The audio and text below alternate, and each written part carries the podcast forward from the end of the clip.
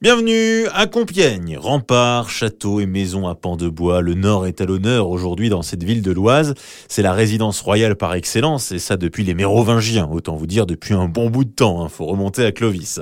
De ce fait, elle est d'ailleurs très souvent surnommée la cité impériale, notamment pour son passé très lié au Second Empire.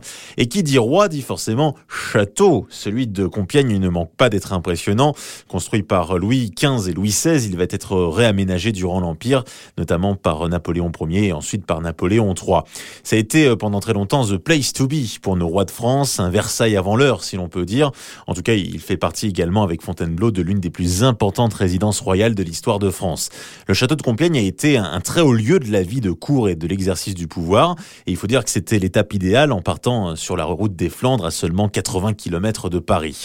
L'histoire du château remonte à loin, ordonné par Charles V au XIVe siècle. Il va donc garder un, aspect médiéval jusqu'au XVIIe et puis comme je vous le disais, c'est Louis XV qui va se passionner pour Compiègne. Un vrai coup de cœur pour la ville et cette résidence, ce qui va l'inciter à lui redonner un petit coup de jeune. Mais c'est surtout Napoléon III qui va littéralement tomber amoureux de ce château.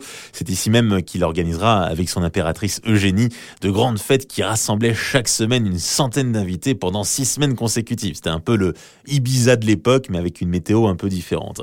Château que vous pouvez désormais visiter moyennant 7,50 euros s'il n'y a pas d'exposition. Profitez-en si vous êtes de passage du côté de Compiègne, dans l'Oise. C'est gratuit pour les moins de 26 ans et surtout pour tous, le premier dimanche du mois. Ça, c'est un bon plan impérial.